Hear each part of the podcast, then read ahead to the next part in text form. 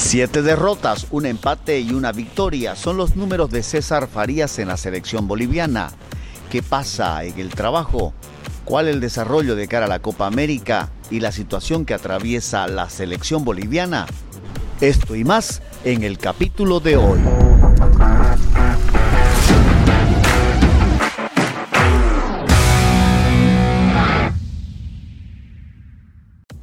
Vamos a hablar de la selección boliviana y estos partidos en fecha FIFA, debido a que las eliminatorias se van a reanudar previo a la Copa América para Argentina y Colombia. Eso será determinante y en búsqueda de llegar al mejor nivel, se convocó una selección, se reunió en La Paz y se viajó para el compromiso ante Chile. Poco de entrenamiento ante selecciones, tanto como la ecuatoriana, que no presentaron a todas sus figuras. La nuestra llevó considerablemente el mejor elemento, según el técnico. Partidos que tuvieron por ahí eh, alguna dinámica, pero poco convencimiento, ¿no? De una selección que tuvo muchos problemas y sobre todo notorios errores ante Ecuador.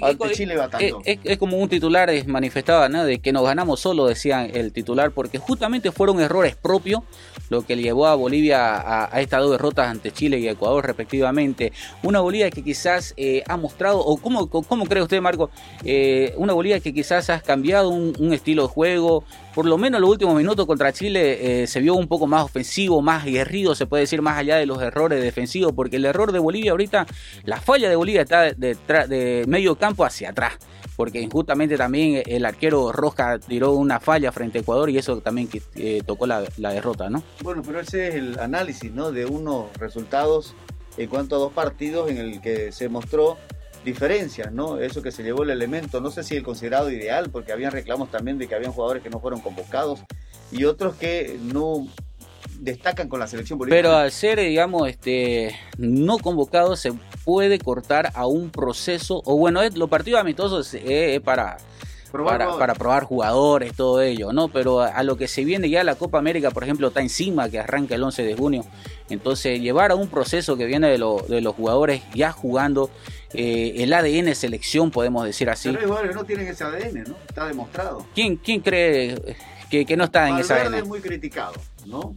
Ya. Eh, por ahí eh, veríamos también jugadores que quizás no cumplieron con la característica. Ronnie Montero, bueno, lo hace bien en Wisterman, en la altura con Wisterman, incluso cuando viene al llano tiene alguna su falencia y jugar partidos en el llano quizás le, poca, le toca un poco más de fractura, de factura, perdón, pero es, un jugador que marca presencia por su tamaño, por su agresividad dentro del área, pero a veces le, le, va los, nervios, lo sobrepasan, ¿no? Y esto hace justamente que cometan errores al, momento de marcar. Claro, Chumacero que por ahí se conoce más de la entrega que del juego, pero que también es parte de la selección, no pudo estar en el compromiso ante Ecuador por un tema de pandemia, pero hace pensar que el técnico busca variantes, porque ante Chile cambió como seis jugadores. Sí, digamos, ¿no? Pero, a ver, eh, Bolivia ha, eh, ha, hecho un cambio de, un partido hacia otro, ha tenido seis variantes. Un partido contra Chile, al partido de Ecuador, que fueron que tres días de, descanso, se puede decir, o si no de trabajo regenerativo, tuvo seis variantes. La altura de Quito hizo también eso, ¿no? Porque había que jugar con aquellos. Pero teníamos jugadores de altura. Claro. Que fue base prácticamente, ¿no? Entonces, ¿qué fue lo que falló ahí, digamos? Ahí fueron los errores, ¿no? Ya lo determinamos bien, que los errores hicieron de que la falla del arquero y un error en defensa sean determinantes en el partido. Ante un Marcelo Martín que se hizo historia con 80 partidos, 81 jugados, eh, faltó convertir a Ecuador para seguir en esa hegemonía, pero eh, vemos que es como que el único que batalla, ¿no? El resto como que no da la talla tampoco. Ahora, eh, bien lo puntualizaba a, Marcelo Martín, digamos que es el único referente ahorita que tiene Bolivia y el que goleador, Chile, exactamente es el goleador y todo el mundo y todo el mundo lo tiene como referente, ¿no? Así que pero ¿dónde juega Marcelo Martín hoy por hoy? Juega en, la segunda división del fútbol brasileño. es recién está, exactamente, es recién ha recuperado la titularidad, entonces es, es un jugador que juega en la segunda división, pero que viene acá a Bolivia y se, y se pone la camiseta y marca diferencia a los demás. Pero es por su pasado que tiene Marcelo Martín como jugador, no por la, no por la, actual, la actualidad, pero sí a ver, eh, vamos a tomar un, tema bastante complejo. Mm. Hacer un proceso, dicen. O sea, pero ¿cómo llevar un proceso para la selección boliviana? ¿Haciendo un proceso técnico? Porque muchos consideran de que... ¿De dónde, de dónde partíamos, ¿De dónde partiríamos para hacer un proceso? Para empezar, hay partidos que se han jugado de manera eh, amistosa en números eh, no registra Bolivia nada favorable más que el empate con Paraguay en cuatro fechas eliminatorias. Son seis que daba en un informe con relación a adversos y resultados negativos. Después, eh, la variación en cuanto a lo que fue la presentación de equipo. Eh, eh, muy pobre con Brasil, muy pobre con Argentina. determinaciones que fallaron en uno y otro partido. Los números. Ecuador también nos hizo la paz. Ah, un ratito antes que nos pasemos el tema. Este, los números, por ejemplo, lo que registra Farías en, en la era de Farías ya siendo técnico oficial, porque recordando que, él estuvo al mando cuando como, como técnico invitado tras la salida de Eduardo Villegas y todo ello. Ahora, los números de, César Faría como entrenador de la selección boliviana, por ejemplo, comenzó con una derrota de visitante en un partido amistoso frente a Ecuador, justamente de 3 a 1. Después eh, cayó 4 a 1 frente a Venezuela, una Venezuela que ya viene bastante tiempo con el proceso que nosotros deberíamos copiar, digamos, ¿no? De ahí Bolivia jugó su tercer partido amistoso, ojo, ¿no? Amistoso. Eh, donde Bolivia recién consiguió eh, la, primera y es la única victoria que registra eh, César Faría de 3 a 1, pero sobre Haití. O sea, estamos hablando que le ganamos solamente a Haití. luego ya se jugó el primer partido de las eliminatorias, donde fuimos hasta Brasil y lastimosamente caímos 5 a 0, ¿no? Fuimos apabullados. Ya en el segundo partido de las eliminatorias acá en La Paz, donde teníamos la esperanza de revertir esa, esa, esa goleada sufrida ante Brasil, fue en la segunda fecha de las eliminatorias cuando enfrentamos a la Argentina en la ciudad de La Paz. Una estrategia que quizás rompió el protocolo que venía Argentina haciendo otros años y fue y entrenó a la, ciudad de La Paz.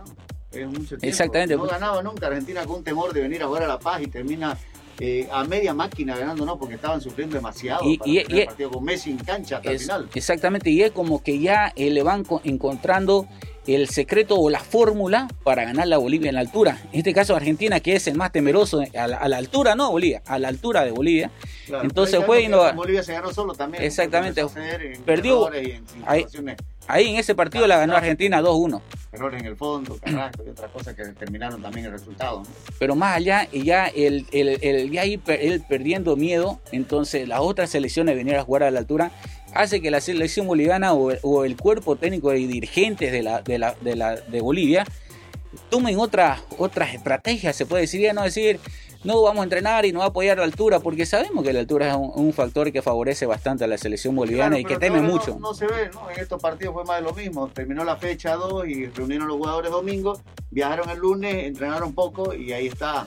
Eh, no hay microciclos, no se da el proceso, las ligas acá empieza, la última fue en, en el mundo, la boliviana, Así además con muchos problemas en el arranque, entonces son muchos factores que suman y es el reflejo de nuestro fútbol de la selección y es determinante. Imagínense jugando con con planteles titulares de las selecciones nos hacen estragos. Exactamente. Vamos a ir este un ratito con, con, los números. En ese partido que estábamos hablando con Argentina en la Ciudad de La Paz, nosotros perdimos 2 a 1 siendo de local en la segunda fecha de eliminatoria.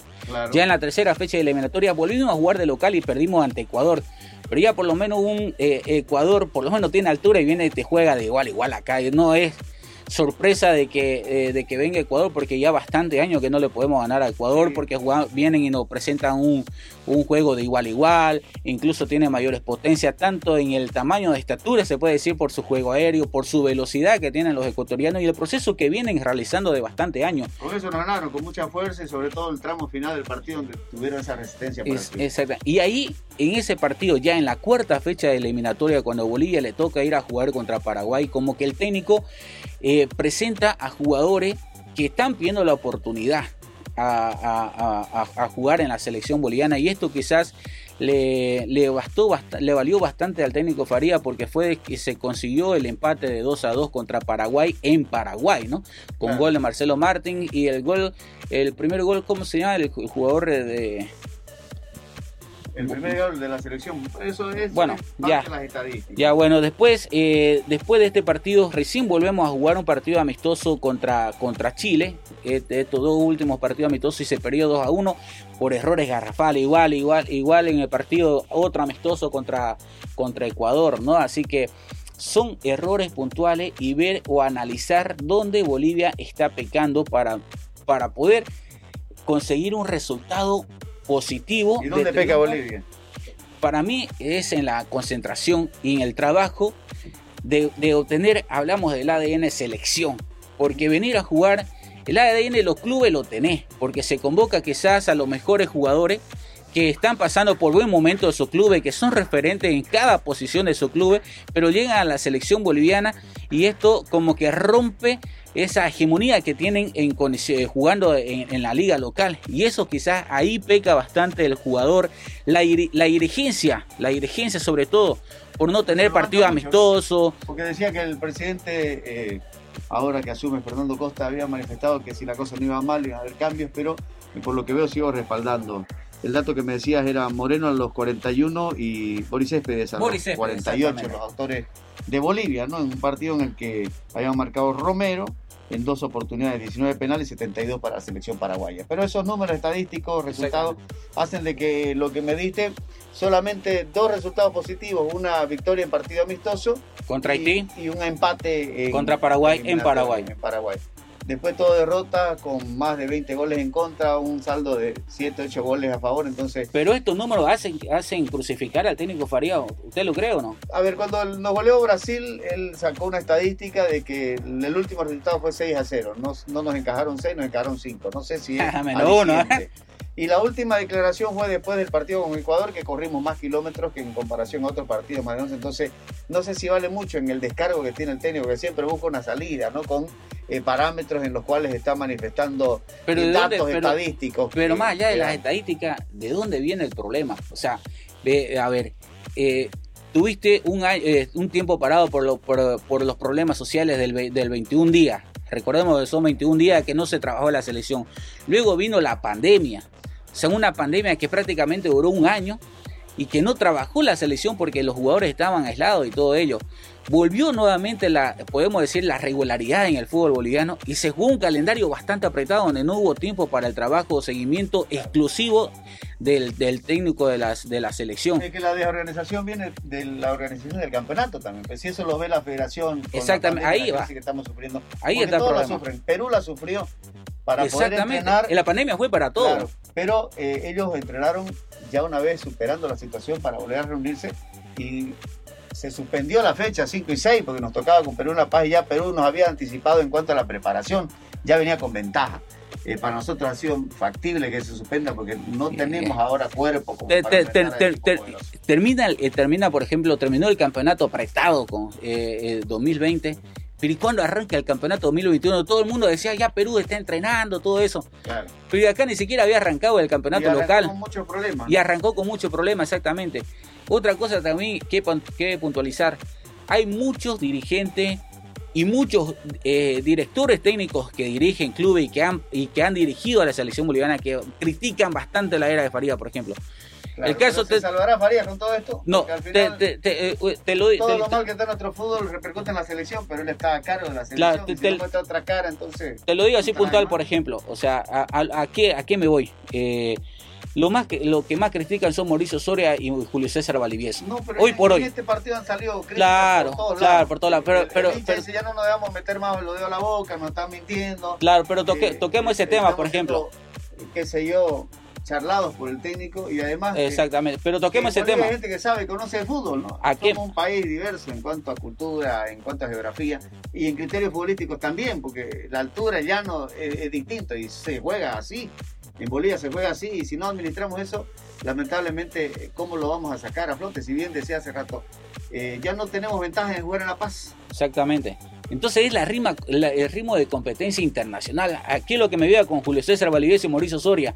Si bien han jugado eh, la Copa Sudamericana entre ellos dos, entre bueno Julio César Valdivieso dirigiendo a Palmaflor en su momento y Soria Wisterman.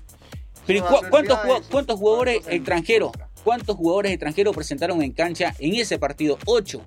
Ocho jugadores extranjeros. O seis, ponerle, seis jugadores extranjeros que hayan presentado. Entonces, ¿de qué quiere eh, o sea, te estás hablando de que hay que darle oportunidad, de que vamos a darle proceso a la selección boliviana, cuando en su momento a nivel internacional no se lo da, no le das oportunidad a los jugadores bolivianos para que vayan agarrando, para, para que vayan perdiendo ese, ese, ese miedo escénico, podemos decir así, de que todo el mundo te va a ver. eso en nuestro fútbol, ¿no? A ver, si nos ponemos a pensar, por estadística siempre se han reforzado con extranjeros para estos certámenes y después a veces no se resultan y no le da para la planilla y terminan echando y con problemas ante FIFA por el tema de, pagar contratos o cumplir contratos. Eh, ha sido, y no debería ser, no, no estoy respaldando esto, ¿no? Claro. Pero es algo que se ha manejado siempre acá, entonces juegan estos partidos internacionales con extranjeros, que para eso los traen, para que marquen la diferencia internacional. Le dan la oportunidad. Pero traen jugadores que no marcan diferencia. Pero tampoco no tienen roce internacional los nuestros, algunos, otros con selección, claro que sí, pero en equipos como vos lo dijiste, Nacional Potosí, en el caso de Guavirá, que poco convocado a la selección boliviana. ¿No? Con relación a, equipos así, de, esa envergadura o Palmaflor, como lo dijiste. En cambio, Wilstermann pues tiene su base, ¿no? Ni se diga lo que está en Copa Libertadores, Olver, y Stronger, Bolívar. Pero eso es harina de otro costal. Eh, también pasa aquí con el tema de los técnicos que prefieren a veces jugadores de experiencia para afrontar campeonato y pocos son los que dan oportunidad. ¿Por qué dio Blooming oportunidad a sus juveniles? Porque no tenía económicamente cómo sustentar un plantel ah, em, de estabilidad como lo está haciendo Oriente ahora. ¿no? Ese es otro tema, por ejemplo. O sea, Blooming fue hasta, hasta el anterior campeonato, fue el referente de, dar, de, de sacar a la luz a jugadores de su propia cantera, jugadores jóvenes que marcaron la diferencia. Pero que un año abruptamente lo cortó todo. Y justamente por eso, ¿no? O sea. No eh, renovan a Platini, terminan. ya, exactamente, cortan un proceso a Platini Sánchez, ¿no? proceso traen a Shure que dio un fracaso. Exactamente. Pierde la plaza de la Copa Sudamericana. No ganó ni Sudamericana y quedó ahí complicado. y elabora un equipo hoy con un técnico nuevo como es Villegas y eh, bajan a todos los juveniles que se había subido un año y medio atrás, dos años atrás y traen jugadores inclusive que hasta hay críticas, ¿no? no suben arqueros de reserva y traen a Quiñones que ha tenido eh, eh. un proceso que ni en forma todavía está, que tendrá un proceso de trabajo. Mira cómo vamos no Exactamente. Pero mira cómo vamos excavando el problema para llegar a la selección boliviana quizás, porque está, este tema es un tema de la selección boliviana, o sea, es reflejo. es reflejo, exactamente, la selección es reflejo de lo que pasa en nuestros clubes. O sea, eh, el caso, por ejemplo, un ejemplo de Blooming, como estábamos diciendo, hasta la anterior temporada, Blooming sacó acá jugadores jóvenes, jugadores que marcaron la diferencia, incluso jugadores de exportación. Pero ¿qué, ¿qué es lo que pasa ahora? A eso me voy. ¿Qué es lo que pasa a Bolívar? Bolívar, Wisterman, Oliver Rey, por ejemplo, que son ahorita los que tienen la mayor diferencia económica, se llevan a los mejores jugadores de los clubes cruceños. Pero ¿para qué se lo llevan? para sentarlos. Rubén Cordano, titular indiscutible en Blooming, más allá de los problemas, titular indiscutible en Blooming.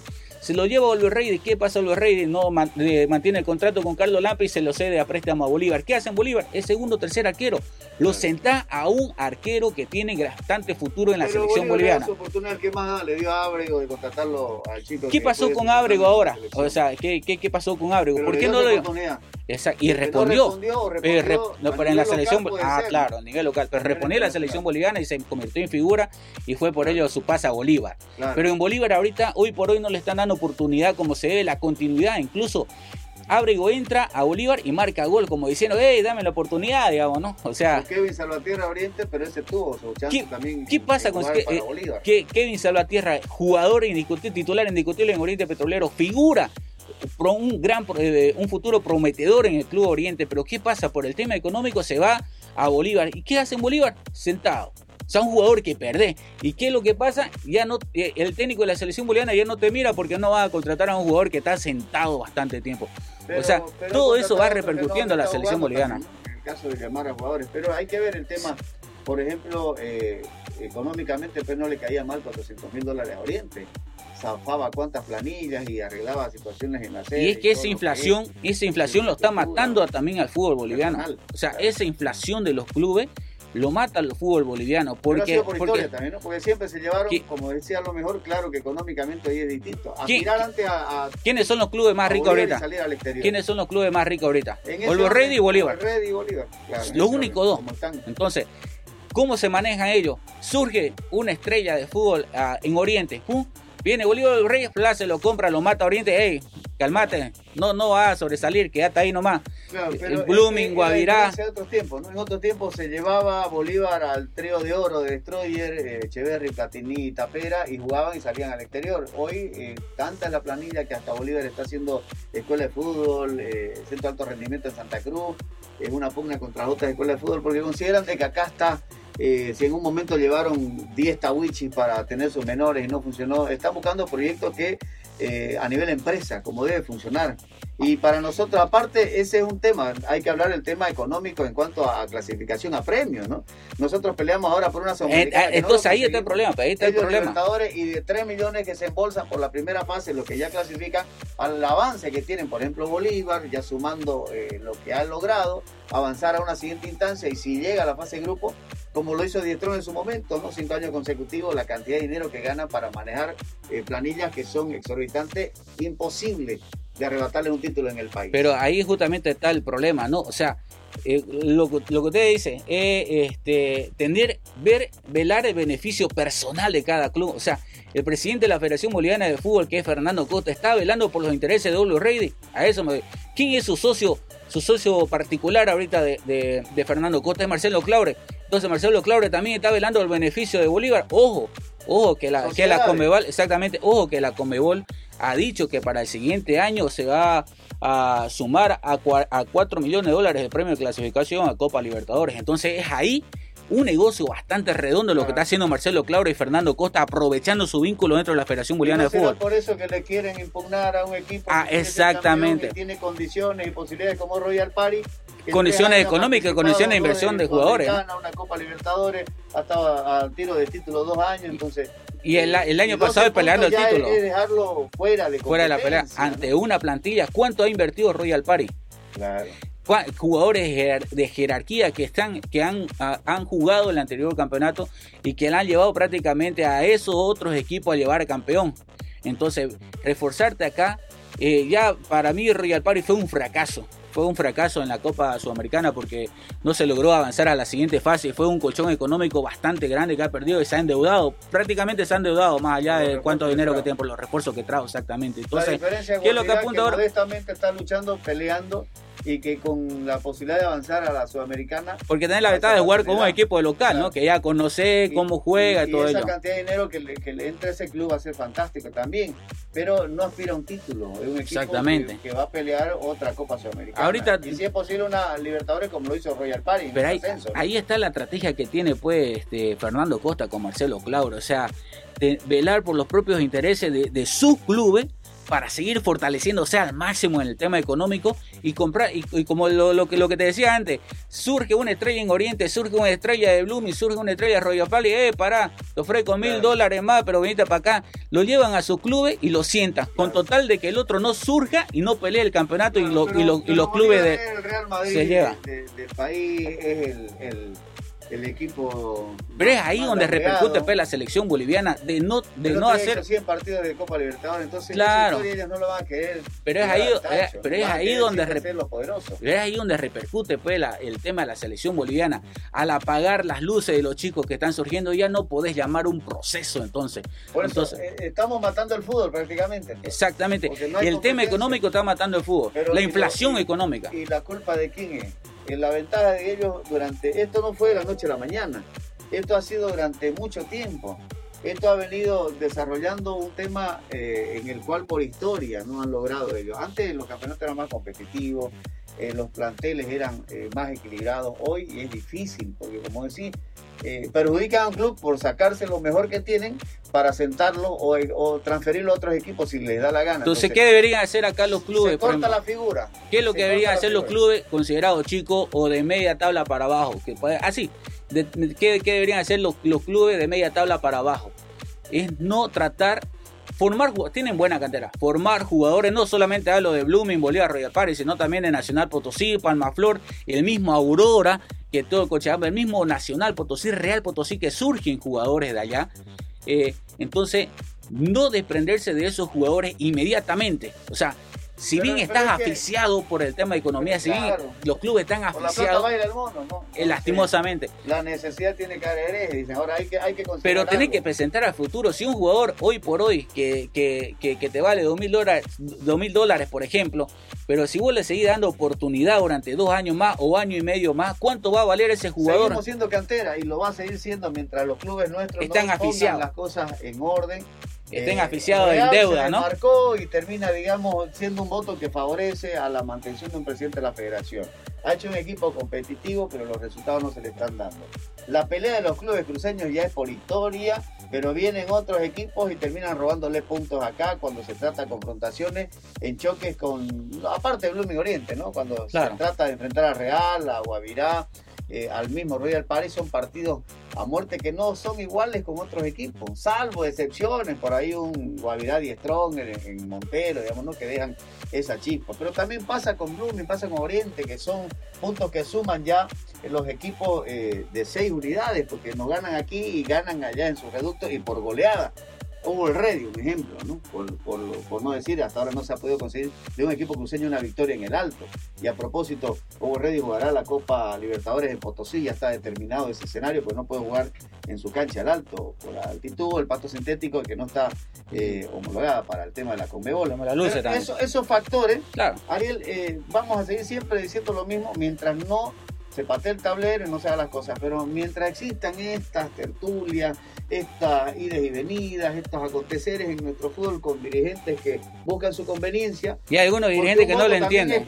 Exactamente. lamentablemente. yo, yo que un sistema de campeonato todo contra todos que no facilita a nadie va a seguir siendo siempre la ventaja para los poderosos del fútbol en Bolivia, que son los que ya conocemos, los punteros del campeonato que buscan los cuatro Copa Copa Libertadores de América. Los demás a pelearnos y lo que queden lamentablemente eh, rezagados a no descender este año. Esa, exactamente, es, ese es el problema. Y lamentable que esté Real Oriente involucrado en eso, aunque recién esto empieza. Ahora, volvemos a la selección. Eh, no hay visión para la eliminatoria, ni mucho menos para la Copa América. ¿Tenemos jugadores o no? Para, encarar la Copa América. Para, encarar la Copa América que arranca en junio.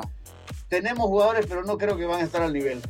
No creo que van a estar al nivel de la otra selección cuando las selecciones estén con jugadores completos, aquellos que vengan de Europa, cuando fortalezcan, según también la intención de quien quiera tenerse, pero serán dos sedes espectaculares, Argentina, Colombia, de mucho fútbol. Entonces, tenemos que ver nuestro grupo, eh, tenemos que ver en el tema de eliminatorias para empezar qué se puede hacer para tratar de sumar más y, no quedarnos, porque ya estamos eliminados para muchos. En el fútbol local no hay jugadores, o se puede rescatar algunos más, algunos. Sí, hay algunos que se pueden rescatar. Y, fortalecer. Y fortalecer.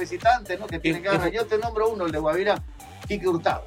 Exactamente. Para, mí es un jugador de selección. Pero ¿qué preferiría? ¿Tenerlo a Quique Hurtado, a Roberto Fernández, a Toniño Melgar o a, Ramiro Vaca? O sea, te tenés que cargar, no es porque por preferencia, digamos, ¿no? Además, Kiko Hurtado, digamos, no ha venido estando siendo convocado a la selección tiene que tener oportunidad, ojo, porque es, muchacho todavía. tiene que ver el nivel que están presentando.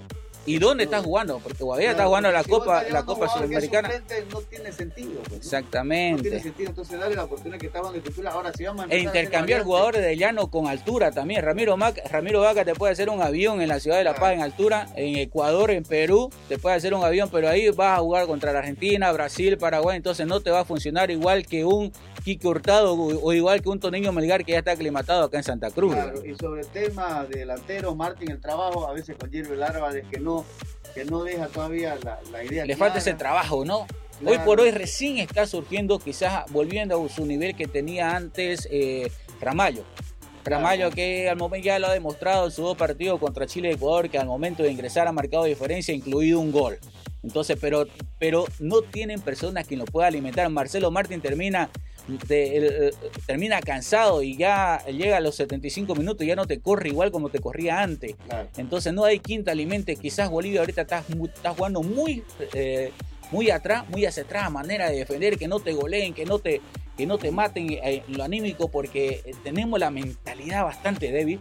Que un gol te bajonea anímicamente. y ya no jugás igual. De arquero tenemos a Lampe, ¿no? Eh, Indiscutible hoy por hoy. Esto mostró, ¿no? Lo de Rojas y Lampe en uno y otro partido. Indiscutible. Después Bejarano, Valverde, Montero, bien lo decías, Sagredo. Hay que ver también la posibilidad de Sagredo, sobre todo los partidos. Un Oscar Rivera, por ejemplo, en Bolivia, es lo que estábamos hablando. de que, de que, de que Bolívar era, era, era suplente. Vino acá en Blooming, pero vino acá en Blooming. ¿Cuántos partidos se está jugando? Dos tres partidos está jugando. Entonces, pero ha mostrado buen nivel, buen nivel al momento de ingresar a la selección boliviana. Arce que todavía te puede, te puede marcar diferencia en, los, en el primer tiempo o meterlo en el segundo tiempo para ir encarando.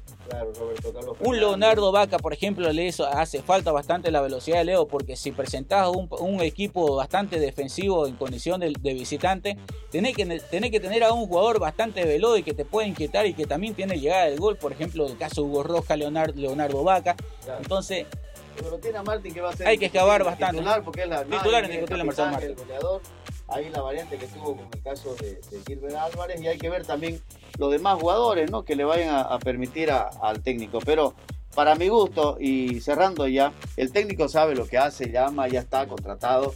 Eh, muchos cuestionan hasta, tiene que mantenerse lo que gana, porque tiene que mantener 60 mil dólares, bueno, eh, eso lo arreglaron los dirigentes, ya claro, nadie le puso la pistola en la cabeza a los dirigentes para firmar. ya en el deceso de, Salinas ya sabemos la continuidad que tuvo el técnico ahora eh, Costa, pero más allá de los partidos que se generan también se debe mantener se debe mantener Faría para de cara a la Copa América su última oportunidad para mí en lo personal su última oportunidad de Faría sería la Copa América. Darle todas las condiciones a Faría. A ver, si vos le das como dirigente.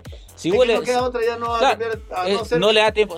Mirando un documental el otro día de Pelé, eh, Pelé cambió técnico antes de ese mundial que lo ganó Pelé, el último. El último mundial. El último mundial. Y tomó una sabia decisión. Pues lo trajeron a Lobo Zagalo y fue campeón. Entonces, también hay que tomar sabias decisiones acá. Si vemos que no hay respuesta, que tenemos datos estadísticos, que el Chile indicaba que sudó más, que corrió más, que todo no, estos datos ya. convocatoria, los números, cuántos partidos jugados, eh, y no hay resultado, entonces también la dirigencia tiene que tomar una decisión. Pero si tiene que rescindir un contrato, hay para bancarse la rescisión de ese contrato, habrá una demanda posterior, eh, se dice que el técnico promueve jugadores para ser transferidos a otros equipos, entonces, ¿qué es esto? Un, negocio, eh, el jugar con el sufrimiento del pueblo, del país futbolero, o es prácticamente querer eh, cambiar la estructura de nuestra selección. Creo que no encajan estas últimas al proceso que tiene Bolivia y no sé, no le avisoro para la renovación de la eliminatoria y la Copa América. Pero para mí que lejos. Pero para mí que, que no estamos tan lejos porque arranca el 11 de junio. ¿Cuánto tiempo tenés con para tiempo sí, pero con nivel demasiado. Y, y, ya vos lo conoces, o sea, venir un, un, técnico de afuera no va a venir pues, ni por más que venga Pep Guardiola va, va, a vamos a clasificar, vamos a salir campeón. ¿no? Cuando fuimos al mundial tuvo un accidente acá que hizo que se vayan a centro alto rendimiento de España con Ascar Gorta y el resultado. Y tener el tiempo, ¿no? Exactamente. Y acá lo metas a todo y económicamente te lo llevé a un centro alto rendimiento, pero eso no va a ocurrir. No va a ocurrir. el tiempo es bastante corto. Entonces, entonces, para mí la última oportunidad de César Faría es la Copa América, pero antes, ojo, de que si la dirigencia te dice, bueno, denle los jugadores, eh, ordena, Fernando Costa ordena que a los clubes que cedan a sus jugadores con, con el debido tiempo que, que tenga de acuerdo a la planificación de César Faría.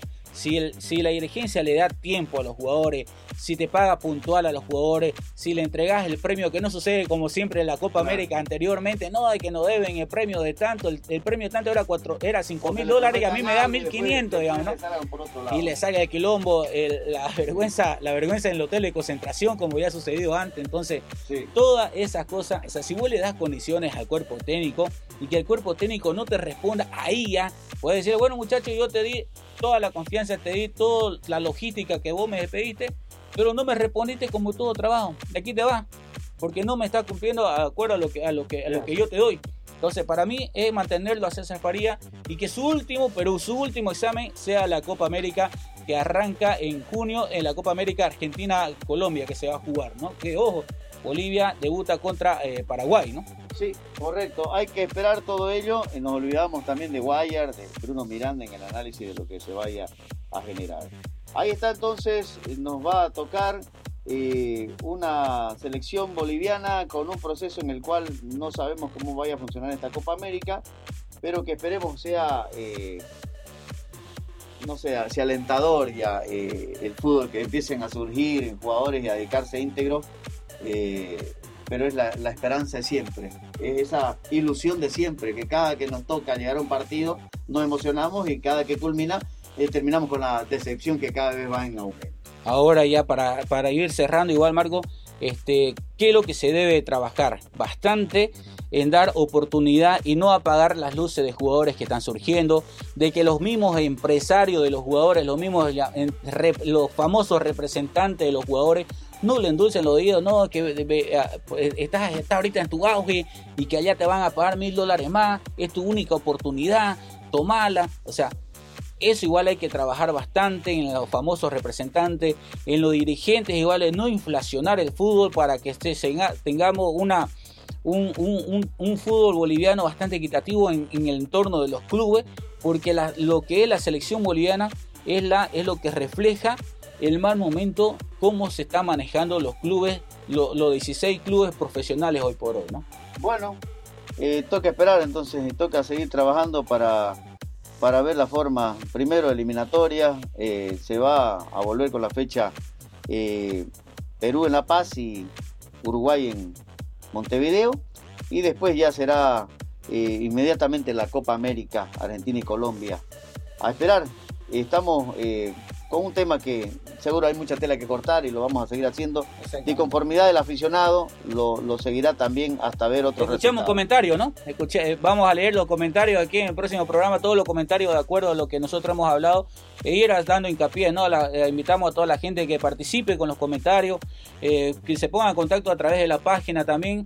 Así que hay mucha tela que cortar, hay mucho que hablar, hay que seguir escarbando para ver dónde es el problema y así poder encontrar una solución que pueda tener Bolivia ya un buen fútbol, más allá de todos los problemas. ¿no? Bien, Chile-Uruguay entonces, fecha 2 el 17 de junio, en el Malvinas Argentina de Mendoza. Luego la selección boliviana frente a Uruguay en el Mario Kempes de Córdoba, fecha 4 el 23 de junio. Bolivia frente a Argentina. Uy, hay historia ahí en Estadio Único La Plata. Me acuerdo en la Copa América del 2011 con ese empate y el gol de Taquito. El gol de M, dijo Messi por el tema de Divaldo.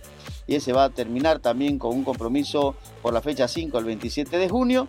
Es lo que nos queda. Hay que esperar cómo nos va en ese grupo muy duro. Muchas gracias y eh, hasta otro momento habrá más tela que cortar, pero tendremos que esperar estos dos eventos. El de la Copa América Magistral Argentina y Colombia a mediados de año y la reanudación de eliminatorias rumbo a Qatar 2022. Fue un gusto, Marco. Fue un gusto y fue un gusto hablar de fútbol, ¿no?